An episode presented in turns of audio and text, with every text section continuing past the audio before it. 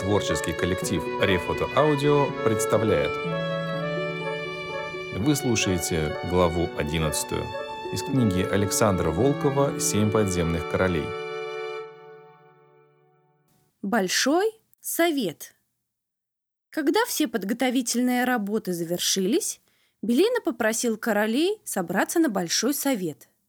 По обычаю на таком совете присутствовали все короли с семьями, их министры и придворные. Необычайно красочное зрелище представлял собой круглый зал Радужного дворца, где заседал Большой совет. Ярко освещенный гирляндами фосфорических шариков, он разделялся на семь секторов, каждый для придворного штата одного из королей. И каким разнообразием отличались одежды подземных владык и их придворных. В одном секторе блистали всевозможные оттенки зеленого цвета, от самого темного до нежно-изумрудного. Другой поражал переливами красного в чудесных сочетаниях. А дальше шли строгие синие и фиолетовые тона, небесно-голубой, солнечно-желтый. Здесь побледнела бы от зависти сама радуга, если бы спустилась с неба в тот огромный подземный зал. Глаз, утомленный однообразными бурыми, коричневыми, темно-красными тонами, преобладавшими в природе подземной страны, отдыхал и нежился на этом буйном празднике ярких красок.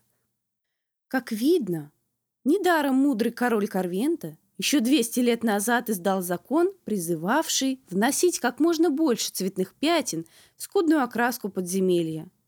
По приказу Карвента стены домов, столбы, огораживавшие земельные участки, дорожные указатели окрашивались в яркие бирюзовые, голубые, жемчужные тона. Вошел последний запоздавший король с женой, с двумя сыновьями, и можно было начинать собрание. С разрешения царствовавшего в том месяце короля Асфею слово взял хранитель времени Беллино – он начал говорить о том трудном положении, в каком находится страна. В ней давно уже не хватает рабочих рук. С каждым годом поступает все меньше налогов, а из-за этого приходится ограничивать роскошь королевских дворов. «Позор! Безобразие!» раздались возгласы с тех мест, где сидели короли. «Я согласен с тем, что этому нужно положить конец», спокойно согласился Беллину. И, кажется, нашел средства. «Интересно», — крякнул король Асфею. «Послушаем». И Белина рассказала о своем необычайном замысле. Наступила долгая томительная тишина. Люди обдумывали, как им отнестись к этому дерзкому предложению. А Беллину начал соблазнять королей выгодами нового плана. «Вы подумайте, Ваше Величество, как это будет для вас удобно!» Сейчас вы отцарствовали один месяц, и потом томитесь от безделия целых полгода, ожидая своей очереди. Отсюда всякие ссоры, интриги. Время от одного до другого царствования будет для вас пролетать как одна минута. Вся ваша жизнь будет одним сплошным царствованием, прерываемым лишь незаметно проходящими периодами волшебного сна. Но ведь вы и теперь спите каждые сутки.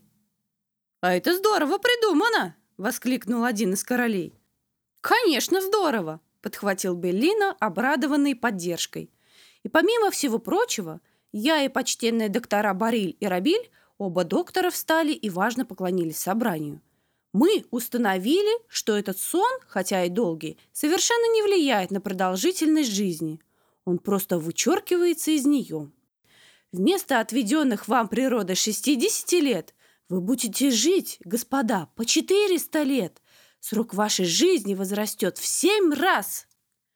Ошеломленные таким заманчивым предложением члены совета долго молчали. А потом король Уконда в восторге воскликнул. «Решено! Я первым ложусь спать!» «Почему первым?» — ревниво воскликнул король Асфею. «Срок моего правления истекает на той неделе. Значит, я и ухожу на покой». А вы, ваше величество, ждите своей очереди. Королева Ринна спросила, а нужно ли усыплять придворных и лакеев? Быть может, на всех не хватит чудесной воды? Воды хватит, успокоил доктор Бариль. Да и что станут делать придворные солдаты и шпионы, пока короли спят? Строить разные коварные замыслы? Нет-нет, в один голос закричали короли и королевы. Усыплять? Всех усыплять. Книгу «Семь подземных королей» для вас читала Ангелина Литвиненко. На этом на сегодня все. Продолжение истории ждите в следующих выпусках.